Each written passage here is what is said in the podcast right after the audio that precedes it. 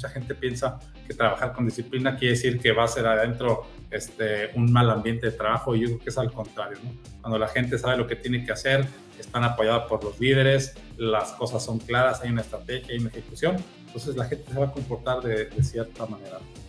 Antes de arrancar cualquier transformación, cualquier proceso de cambio, cualquier proceso de mejora intensiva dentro de una organización, te tienes que asegurar que el staff, que los líderes de la organización entienden claramente qué es lo que va a suceder, cuál va a ser su rol y qué puede pasar si implementan correctamente eso que, que van a estar viviendo en los siguientes meses, incluso años. Pero necesitamos escuchar a nuestros colaboradores. Son las personas que más saben dentro de la organización lo que está pasando en el lugar donde se agrega valor. Entonces, tenemos que estar ahí presentes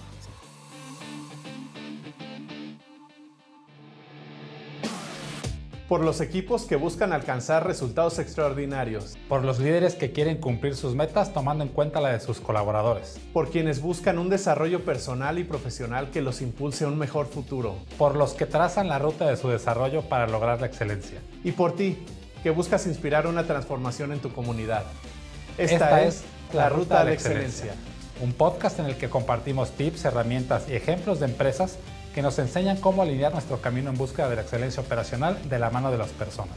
Es un conocimiento que hemos adquirido a lo largo de décadas de acompañar a empresas y líderes a alcanzar resultados extraordinarios. Yo soy Alejandro Ponce. Y yo, Juan Carlos Ituarte. Escúchanos y forma parte de esta gran comunidad que camina junta en su ruta hacia el desarrollo. Su ruta a la excelencia. Comenzamos. Hola, buenas noches a todos. Bienvenidos a un episodio más de La Ruta a la Excelencia. Estamos en vivo. Hoy es miércoles 26 de julio del 2023, 8 de la noche, horario del centro de México.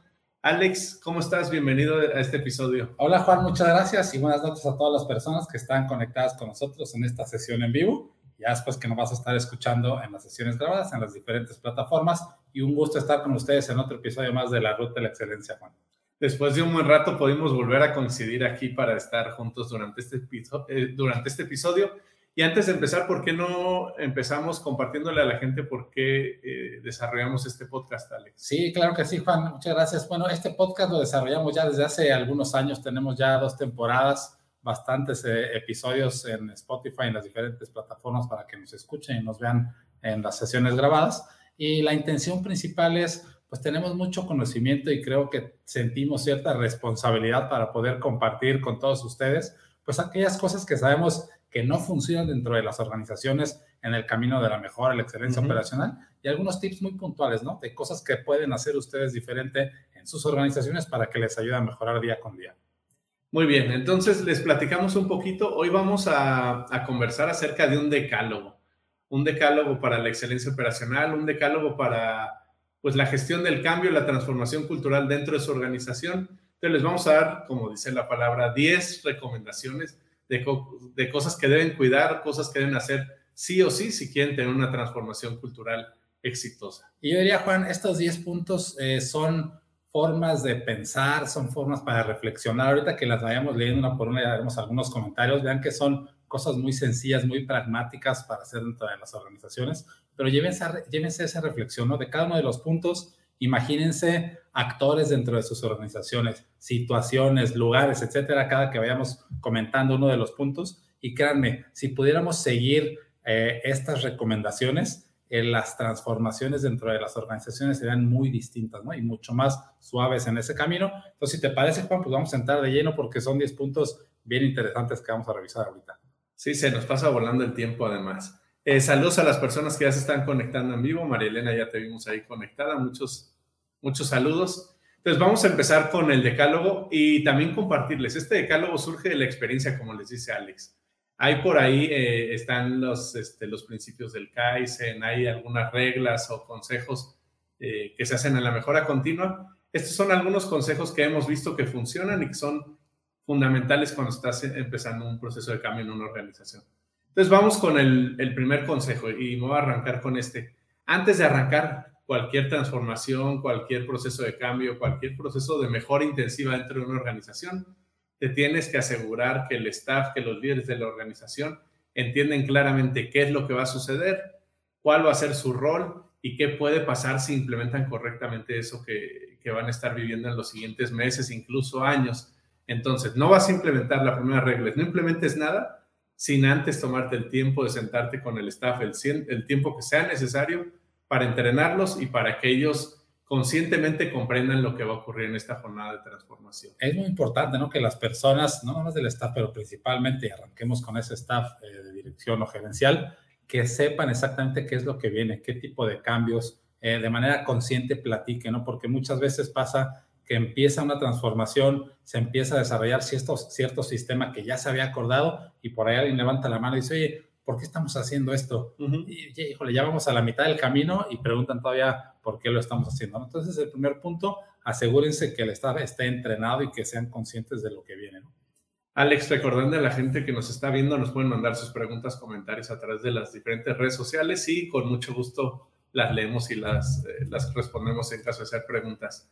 Un comentario adicional de este primer punto, Alex, es eh, no supongan, a veces cuando estamos en un proceso de transformación, hablas de un concepto y supones que todos entienden lo mismo, ¿no? Entonces, en estos días me pasó en una planta, a la empresa le están pidiendo que implemente las 5 S, ¿no? Entonces, en el staff dicen, tenemos que implementar las 5 S, ¿listos? Pues denle, ¿no? Y cada quien se imagina cosas diferentes, ¿no? Unos están de, oye, y las auditorías acá me las pasan, otros del área piloto y la zona de limpieza. Entonces, no suponer, siempre empezar entrenando y generando acuerdos en el staff. Perfecto, pues vámonos con el segundo punto, Juan. Y como les decíamos, eh, ahorita lo, repetías, mándenos sus comentarios, sus preguntas sobre estos diferentes puntos del decálogo. Eh, saludos, Francisco, también ahí en Querétaro.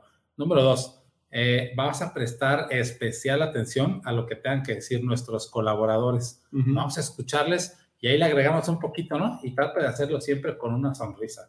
Y para lograr esto, es difícil hacerlo desde tu escritorio Sí, ahorita obviamente hablamos mucho del home office y este, estar un poquito ahí relajados, se vale, pero necesitamos escuchar a nuestros colaboradores. Son las personas que más saben dentro de la organización lo que está pasando en el lugar donde se agrega valor. Entonces, tenemos que estar ahí presentes. Si hablamos de una planta de manufactura, pues es en el piso de producción.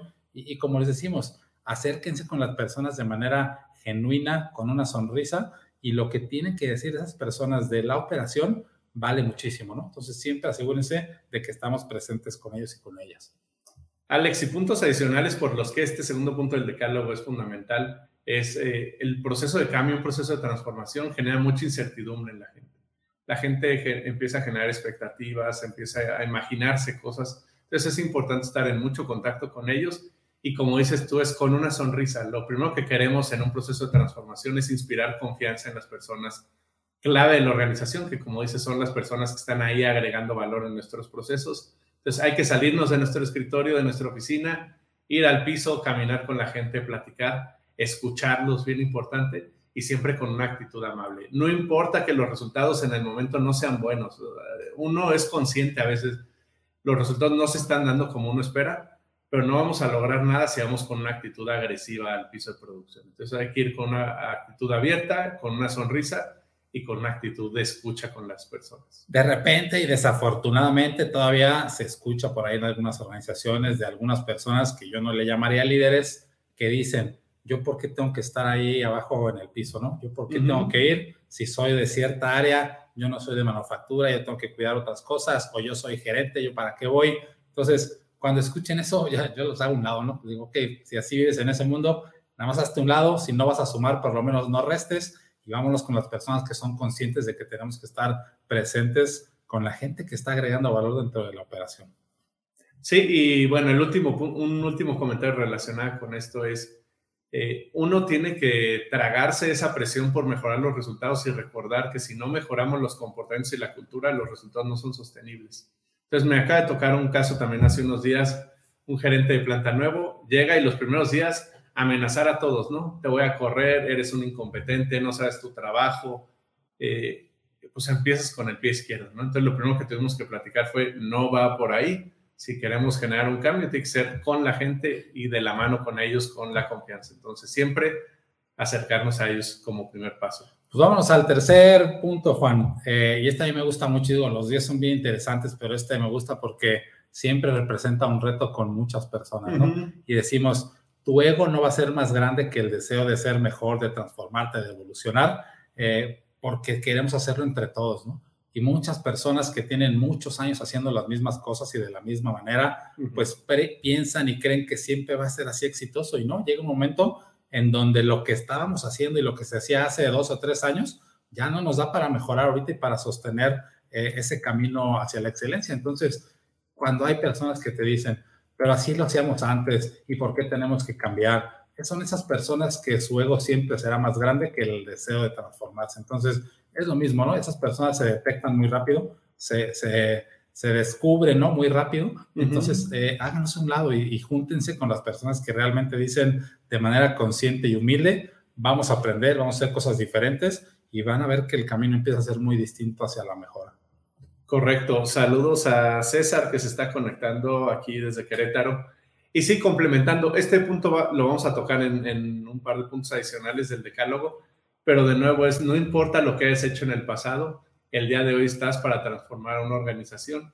Entonces, desde la humildad es comernos nuestro ego y tener una actitud de servicio con la gente y saber que lo que estamos buscando es una transformación, es un cambio y en ese cambio pues no hay el experto, todos vamos a ser un equipo que vamos a lograr juntos la transformación.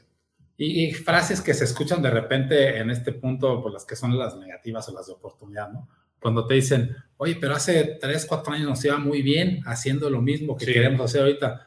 Pues sí, pero eso fue hace tres, cuatro años, circunstancias distintas, otro tipo de, de, de elementos que jugaban en la operación.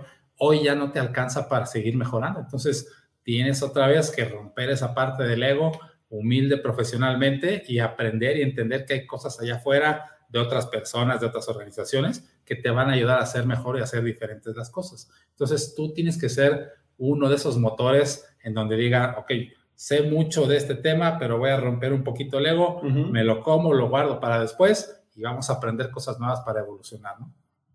Correcto. Vamos al punto número cuatro. Se nos pasa volando el tiempo. Perdón que vamos como corriendo medio atropellados, pero se nos va volando. El punto número cuatro tiene que ver, está de la mano con esto, y es deja de compararte con tu pasado, vive tu presente, hoy es tu realidad y estás construyendo tu futuro, mañana va a ser tu, tu evolución. Entonces, en este que tiene que ver, es bien común que nos tocan cuando vamos de repente a plantas que no están logrando buenos resultados. Cuando platicamos con los gerentes de planta, a veces están viviendo la frustración de no sé qué está pasando, yo era muy bueno, este, a mí me trajeron de esa empresa y en esa empresa teníamos súper buenos resultados, no sé qué estoy haciendo mal.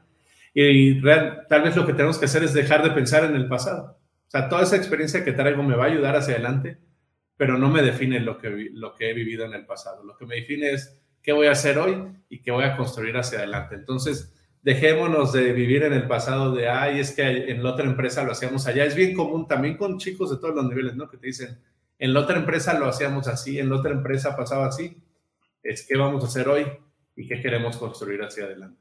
Aprovecho aquí para saludar a Roberto hasta San Luis Potosí. Un saludo, Roberto, un abrazo. Y este es también muy importante, ¿no? Yo creo que se vale eh, entender y es necesario entender el pasado para ver en qué nos hemos equivocado, qué hemos hecho bien, pero este punto es súper importante. O sea, ya deja de compararte contra el pasado, ¿no? Y pasan muchos elementos y muchas situaciones. Ejemplo, eh, orden y limpieza vas por ahí una planta y empiezas a ver todo desordenado, todo sucio, y te dicen, no, dije, pero estábamos antes peor, ¿eh? sí, sí, claro, esa, es clásica. esa es la solución, ¿verdad? No, hombre, pero estábamos Nos hubieras visto hace tres meses y no nos dirías nada, sí. Y digo, bueno, pues felicidades, qué padre que estabas peor, pero hoy esa es tu realidad.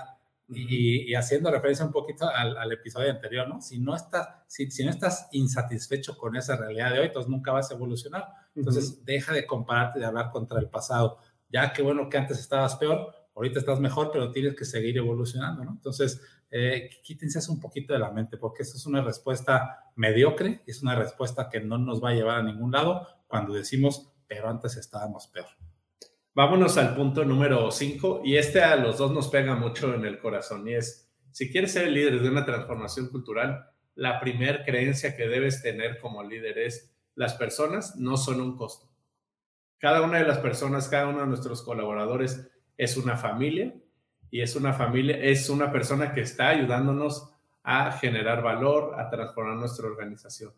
Mientras no entendamos que cada colaborador es una familia y creamos que ellos son un costo, las cosas no van a cambiar. Entonces, esos gerentes que dicen, es que me están pidiendo ahorros de la corporación, me están presionando mucho porque vamos a mitad de año y no están saliendo las metas, vean a cuántos podemos cortar.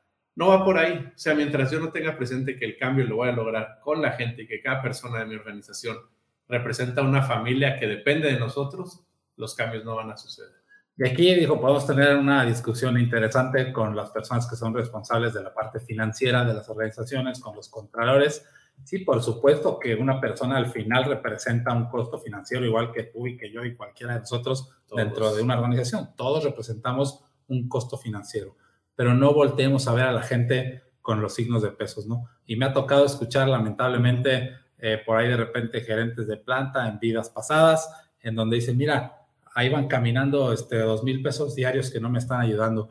Oye, pues no, las personas no, las personas no son un costo son una familia que está dando su tiempo, está dando su conocimiento, pues para agregar valor en nuestros productos y servicios. Entonces, dejemos de ver esa parte como un costo. Al final, si sube, si baja el número de personas, va a haber una, una afectación financiera, por supuesto. Pero en la parte central es las personas representan una familia que están dando su tiempo para ayudarnos a agregar valor en nuestros productos. ¿no? Entonces, es un punto importante y somos fieles creyentes de que la parte humana es muy importante en una transformación cultural hacia la excelencia. Oye, y luego los que ven a las personas como un costo son los que se preguntan por qué tienen alta rotación. Pero bueno, de eso pueden encontrar mucho material en las redes sociales. Vámonos con el siguiente punto, Alex. Seis, eh, siempre tienes que pensar que sí puedes lograr. Si desde que estás arrancando una transformación cultural estás con dudas, eh, estás con miedo, estás con temor o estás desacreditando cosas que se han logrado, pequeños pasos que has logrado, de nuevo, tú mismo, el proceso va a ser un proceso débil. Entonces tenemos que enfrentar el cambio con mucha determinación, seguros de lo que estamos haciendo. Sí, en el camino va a haber dudas, en el, en el camino nos vamos a sentir, le dicen este síntoma del, del embustero. El, el embustero. El, eh, vamos a sentir que, que no sabemos lo que estamos haciendo, pero si caminamos de la mano de nuestra gente, lo vamos a poder lograr. Entonces es pasar rápido la, etapa del miedo, pasar rápido la etapa del enojo y movernos hacia la transformación lo más rápido posible. Y bueno, este caso eh, y este punto en el decálogo, ¿no? Eh, tienes que siempre estar pensando y expresando de manera verbal que sí vas a lograr cierta meta, ¿no? Cualquier meta que propongas y que tengas ahí en los números de las operaciones y estarlo diciendo y piensa que sí lo vas a lograr, porque eso también empieza a ayudarlo, empieza a cambiar la actitud de la gente, empiezan a creérsela que sí. Y yo les voy a contar uno que me pasó en, mi, vida actual profesional no hace mucho, ¿no? En una de las plantas que tenemos ahí en la organización, teníamos un reto, lanzamos un reto de bajar el scrap al 50%. Veníamos con un gasto X mensual, mensual. Dijimos, ya estuvo bueno, vamos a bajarlo al 50%. Esto fue más o menos en noviembre. El primer mes que se logró fue en enero, en enero ya de este año. Entonces, la primera vez que presentamos la gráfica y se veía el bajón al 50%, la gente de la planta bien contenta, este, dijeron, mira, ya le bajamos, hicimos esto. El primer comentario que salió una persona levantó la mano y dijo, oye, ¿sí estás seguro que lo calcularon bien? Sí. ¿No? Dije, Esos no somos nosotros. Sí, no, no, no somos nosotros. Entonces, ¿cómo que si estás seguro? Entonces, el, el, otro punto de, de este elemento del decálogo es no vas a desacreditar los resultados inéditos. O sea, esa persona que se levantó y preguntó, ¿no, si lo estás calculando bien? Está desacreditando todo el trabajo que hizo un grupo grande de personas durante meses, ¿no? Entonces, en ese momento, digo, al scrap no le pasa nada, va a seguir bajando. Lo que sí se pierde es la confianza y la credibilidad en esa persona, ¿no? Esa persona se empieza a relevar un poquito de, de la transformación y ves cómo se empieza a bajar de la ola, ¿no? Entonces, bien importante y muy interesante lo que nos toca escuchar. Vámonos al punto número 7. El punto número 7 tiene que ver con una actitud de nuevo que tenemos que tener como líderes ante los procesos, ante la realidad que estamos viviendo en la empresa y es, no puedes exigirle a los demás, no puedes vivir de opiniones sin antes ir al lugar en donde suceden las cosas, hablar con los actores que están viviendo los problemas y analizar esos problemas juntos. Entonces, ustedes saben, hablamos mucho en el podcast de la importancia de sistemas como la administración diaria pero si yo veo que mis reuniones están llenas de opiniones, cuidado, hay, hay que regresar a este punto del decálogo y decir, ¿saben qué? No, basta de opiniones, tenemos que ir al lugar, observar, platicar con la gente, analizar y ahora sí presentar opciones, eh, presentar las causas, presentar opciones de, de mejora. Si no lo hacemos así, lo que nos hemos topado, y es bien común, es la gente se siente muy cómoda dando explicaciones, dándole vueltas y vueltas a los problemas que han vivido por meses, por años, y no se mueven, no se pueden desplazar. Entonces, mientras no los obliguemos a ir al lugar en donde suceden las cosas, hablar con los actores, analizar, no salimos de ese círculo vicioso de simplemente estar hablando de lo que siempre hemos vivido.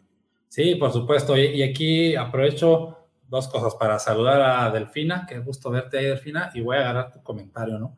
Eh, por aquí nos dice Delfina, para este punto del decálogo, me acuerdo que sumabas los años de la gente y decías que es la experiencia que hay dentro de la planta. Y sí, digo, por ejemplo, aquí ya los años han pasado, ya te veo un poquito más de canas. ¿Qué pasó? Entonces, aquí entre nosotros dos, los que tienen enfrente, ya se suman pues, como 50 años de experiencia, este, pero todavía nos vemos conservados porque nos ponemos cremas, todos los, cremas todos los días para los ojos. Pero entonces, fíjense, este es bien importante, ¿no? Aquí Delfina nos dice, cuando sumas la experiencia de las personas, entonces agarras mucha credibilidad, ¿no? O sea, si dices, oye, estás platicando con alguien que tiene 25 años de experiencia en operaciones, pues algo interesante tiene que decir sobre las operaciones, ¿no?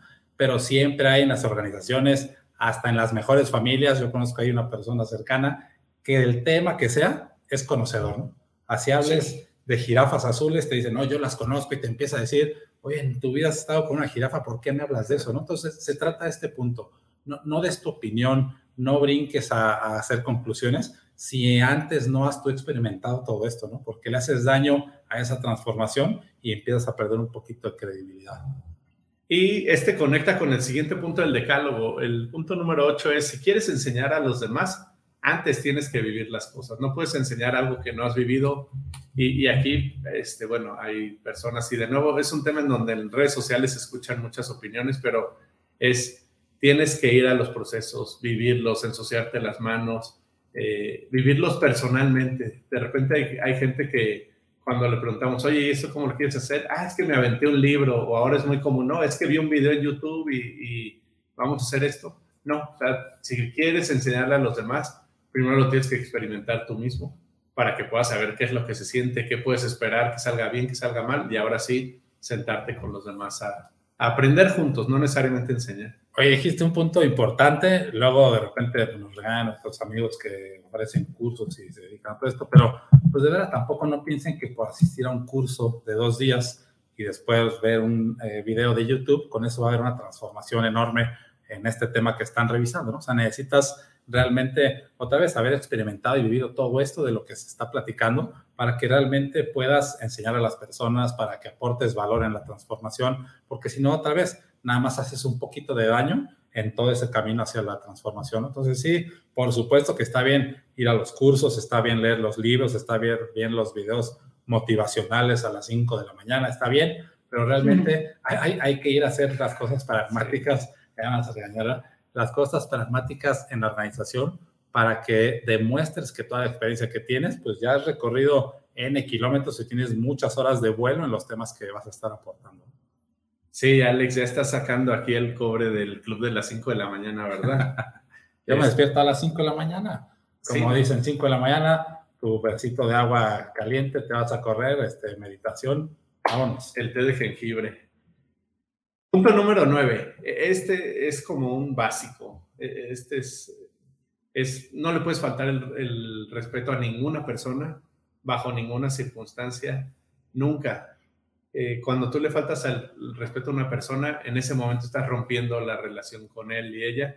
Y siempre decimos, no puedes regresar lo que ya dijiste. Tus palabras no las puedes regresar. Entonces, mucho, mucho cuidado.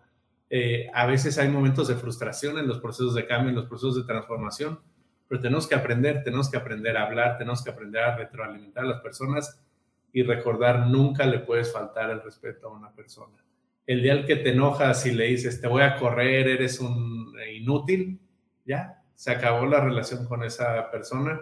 Eh, y de nuevo, recuerden, un proceso de transformación no es de mí, es un proceso de toda la organización. Entonces, si yo empiezo a romper esos puentes de comunicación, esos puentes de confianza con mi equipo, difícilmente voy a poder lograr un cambio. Oye, yo les pongo el ejemplo ahorita con lo que dices de cuando mandas un mensajito en el WhatsApp, pero que estás enojado, lo mandas y lo ves y dices, ay, canijo, puedes borrarlo y con suerte no lo ha visto la otra persona. Bueno, ya lo borramos, pero las palabras que salen de, tu boca, pues esas ya no, ya no se pueden borrar como en el WhatsApp y a veces pueden lastimar mucho a las personas, lastiman la relación y cuando tú lastimas a las personas con tus palabras, créanme que ese camino de transformación o desaparece o se vuelve muy complejo, ¿no? Se vuelve muy complicado porque a la otra que te, que te aparezcas con esa persona, pues ya mejor le das la vuelta, ¿no? Le das la vuelta porque todas las cosas que está diciendo, pues es con falta de respeto, etcétera. Entonces, es, ese, ese punto eh, de no faltar al respeto a la gente, pues se relaciona con todos los anteriores y, nunca lo hagan, nunca lo hagan. Piensen fríamente en un poco de inteligencia emocional y piensen, piensen fríamente en la conversación que van a tener con las personas, así estén muy enojados por cualquier situación. Nunca le falten al respeto a nadie y menos a las personas que agregan valor en tu organización. ¿no? A nadie le tienes que faltar al respeto. Recuerden siempre, imagínense que cuando le gritan a alguien, casi que le están gritando a sus hijos. Entonces, eh, tengan mucho cuidado con esa parte. Sí, para las personas que les gusta estudiar ciertos modelos o que están familiarizados con algunos modelos, nada más recordando, en el modelo Shingo, que es uno de los modelos que utilizamos, la base de la pirámide los principios son dos principios relacionados con la gente, el respeto por las personas y liderazgo con humildad. Si no tenemos esas dos cosas, imposible pensar en una transformación eh, organizacional. Vámonos con el último, Alex, ¿te parece? Sí, claro, y aquí también aprovecho para saludar a Enrique. Muchas gracias por tus comentarios, Enrique. De verdad, ese tipo, ese tipo de comentarios para nosotros son como gasolina en el motor. Bueno, ahora aquí ya estamos cambiando a vehículos este, eléctricos. Este, son las baterías de litio para nuestro motor y realmente nos ayuda mucho a seguir aportando, ¿no? Eh, y vámonos con el punto número 10 del decálogo. Eh, los comportamientos que tú tengas, ¿no? tus comportamientos diarios son los que van, le van a ir dando dirección y van a ir moldeando la cultura de tu equipo. Y así pasa en una organización, así sea una planta muy grande, el conjunto de comportamientos del staff directivo o gerencial, ese conjunto de comportamientos es el que le va a dar dirección a la planta. No importa lo que diga el gerente de planta, no importa lo que diga el máximo jefe de por ahí arriba, los comportamientos son los que van guiando la cultura, ¿no? Y hay una pregunta muy poderosa, o sea, tú mereces ser un modelo a seguir, pregúntate, ¿no? Pregúntate si te gustaría que un buen número de personas dentro de tu organización se comporten como tú todos los días. Si la respuesta es, híjole, no, porque esto sería un desastre, pues ten cuidado con tus comportamientos. Sí, ahí el ejercicio es mírate al espejo y di, me gustaría tener una planta en donde el 50% de las personas se comportaran como me comporto yo. Y mucho cuidado con la respuesta. Aprovechando, Alex César nos manda César, César Fernández. El ejemplo del plato roto, aún pegándolo, no queda igual. Tienes toda la razón, César, ¿no? Puedes disculparte, puedes hablar con él en privado, puedes darle un pequeño detallito. Las cosas ya no vuelven a ser las mismas. Entonces hay que tener mucho, mucho, mucho, mucho cuidado. Y bueno, para ir cerrando, Alex, ¿te parece? Eh, ya se nos fue justo el tiempo. Sí. Vamos a darles una, una recomendación de cierre para qué cosas pueden implementar a partir de mañana tomando este decálogo como guía que les puedan ayudar a mejorar su proceso de transformación cultural. Entonces, ¿te parece si, si arrancamos? Voy a retomar el punto inicial, el punto número uno del decálogo y es siempre, siempre comuniquen claramente expectativas, comuniquen qué quieren lograr, comuniquen cuál es el rol que va a tener cada una de las personas, entrénense y entrenarse no es yo soy el que sé todo y les voy a decir qué es lo que vamos a hacer, es vamos a tener entrenamientos en donde vamos a discutir, vamos a escuchar opiniones, vamos a, a llegar a acuerdos de qué queremos lograr, cuál es la mejor forma de lograrlo y construir o diseñar nuestro proceso de transformación cultural. Si nos brincamos ese pequeño paso y llegamos simplemente con hace esto, hace esto, hace esto, las personas nos van a responder con una resistencia natural. Entonces, mucho, mucho cuidado y eso lo podemos empezar a implementar a partir de ya en nuestra organización. Eh, un, saludo, Raúl, qué gusto verte por aquí conectado. Raúl, Raúl Armenta, tuve oportunidad de, de, compartir trincheras operacionales ahí junto con Raúl, un gran líder, promotor de la excelencia. Si Raúl estuviera sentado aquí con nosotros, pues ya los años de experiencia van un poquito más para arriba y algún día te vamos a invitar aquí, Raúl, para que estés con nosotros en el podcast y, compartas también todo tu conocimiento. Y lo que nos dice Raúl, ¿no? Eh, tomo, tomo, su comentario para algunas eh, cosas aquí finales. Los comportamientos van generando hábitos, ¿no? Y ese hábito te da un carácter y el carácter hace una diferencia importante en los líderes. Totalmente de acuerdo. Y ese conjunto de comportamientos que un líder eh, pues expresa, que un líder muestra hacia la sociedad en la operación, es cómo te están viendo, ¿no? Como líder te observan con microscopio. A veces las personas que están eh, en puestos de liderazgo con responsabilidades altas en una organización no son conscientes y no se dan cuenta que te ven con un microscopio. Te ven cómo te mueves, cómo hablas, cómo le hablas a la gente y realmente eso va formando hábitos y te va haciendo un carácter como, como líder, ¿no? Entonces, eh, yo les dejaría también una pregunta que pusimos por aquí al final, es ¿qué puedes hacer diferente a partir de ahorita, ¿no? ¿Qué podría ser distinto?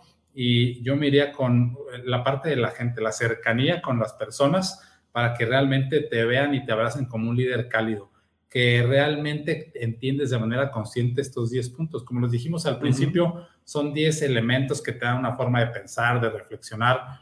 como decimos, no es rocket science, son cosas muy sencillas de entender, pero que si las ponen en práctica, créanme que va a ser muy distinto. Entonces, mi recomendación es, también no quieran hacer las 10 al, de aquí para mañana. Tomen una, tomen dos de esas reflexiones que más les hayan llamado la atención y empiecenlas a poner en práctica a través de sus comportamientos. Analicen de forma consciente en dónde no lo están haciendo bien, eh, cómanse su ego un poquito, guárdenlo en el cajón para la siguiente y hagan cosas distintas en la operación. Van a ver que la gente los empieza a voltear a ver de manera distinta y ese camino de la transformación siguiendo estos 10 y si podemos contagiar a más personas sobre estos 10 puntos, créanme que va a ser muy interesante lo que va a pasar allá adentro. Alex, eh, saludos a Juan Pablo hasta Bolivia. Nos deja ahí una pregunta, a ver si podemos eh, comentar un poquito antes de cerrar el episodio. Eh, y Juan Pablo nos pregunta, ¿cómo logras ese equilibrio entre el respeto, el liderazgo con humildad y la presión? Voy a usar la palabra presión, no exigir, la presión por cumplir los objetivos de producción. Este, y, quité la palabra exigir porque a mí en lo particular no me gusta ese tema de exigir. Los resultados no se dan eh, por presionar a las personas necesariamente. No, no va por ahí. Entonces, el liderazgo con humildad y el respeto por las personas es, es esa actitud con la que nos acercamos a los procesos y a sus actores principales para encontrar qué puedo hacer yo desde mi posición. Porque esa es una, una parte bien importante. Desde mi posición, ¿qué puedo hacer por ti? Para ayudarte a conseguir las metas, los resultados que tienes que alcanzar en tu proceso. Entonces, si yo soy un supervisor de producción, mi tarea no es estar presionando a las personas, exigiendo, gritando, insultando. Este, mi tarea es, ok, ¿cómo facilito los recursos para que puedas hacer tu trabajo? ¿Cómo facilito la información que necesitas para hacer tu trabajo? ¿Cómo quito las barreras ¿no? para, para que puedas llegar a tus metas? Y si soy un director general, un gerente de planta, un gerente de operaciones, es desde mi posición, cómo te puedo ayudar a alcanzar esos resultados, entender en dónde estás parado, en dónde estoy yo y, cómo nos podemos ayudar mutuamente. Entonces, yo, yo, yo, Juan Pablo, te diría, la, para mí el tema clave es eliminar esa palabra de exigir y cambiarla por cómo puedo ayudar o promover que logres los resultados de, producción. Y yo le agregaría también, este, Juan Pablo, saludos hasta Bolivia la parte de la disciplina, el ambiente de trabajo no están peleados. de repente pensamos que trabajar con disciplina, exigirnos resultados, va a estar peleado con un buen ambiente de trabajo alrededor de los líderes y no es así. tuve la oportunidad, acabo de regresar de, China, fui a ver algunas plantas allá, estuve semana y media. Mis respetos para el tema de la disciplina, eh, el orden que tienen, han evolucionado en los últimos 10 años como 100 eh, y es algo que aquí nos falta un poquito, ¿no? Ser líderes que, con esa disciplina estamos alcanzando las metas, siempre va a haber presión por alcanzar diferentes números y, realmente no están peleadas, ¿no? Porque mucha gente piensa que trabajar con disciplina quiere decir que va a ser adentro este, un mal ambiente de trabajo y yo creo que es al contrario, ¿no? Cuando la gente sabe lo que tiene que hacer, están apoyados por los líderes, las cosas son claras, hay una estrategia, hay una ejecución, entonces la gente se va a comportar de, de cierta manera, ¿no? Pues ahora sí, ya se nos acabó el tiempo, Alex. Eh, agradecerles de nuevo por acompañarnos en este episodio, a todas las personas que se eh, conectaron en vivo. Recordarles, se pueden acercar a nuestras diferentes redes sociales o a las redes sociales de Arbitria para seguirnos. ¿Cómo es darle clic a la campanita y el me gusta para que les lleguen las notificaciones de cuando Edgar nos ayuda a cargar los videos de los episodios cada semana o cada 15 días? Estar al pendiente de los temas que vamos a estar tocando y recordarles, si hay algún tema en particular que les gustaría que tocáramos, este, algún invitado que quisieran que tuviéramos aquí en el podcast, con mucho gusto estamos abiertos allá en, las diferentes redes sociales para escuchar sus comentarios. Perfecto, pues saludos, Dai, Blanca, este, un abrazo para los dos, que estén muy bien todos y muchas gracias por estar con nosotros en este episodio en vivo de la Ruta de la Excelencia y muy pronto estaremos en otro siguiente tema en vivo con ustedes. Muchas gracias y gracias. Buenas noches.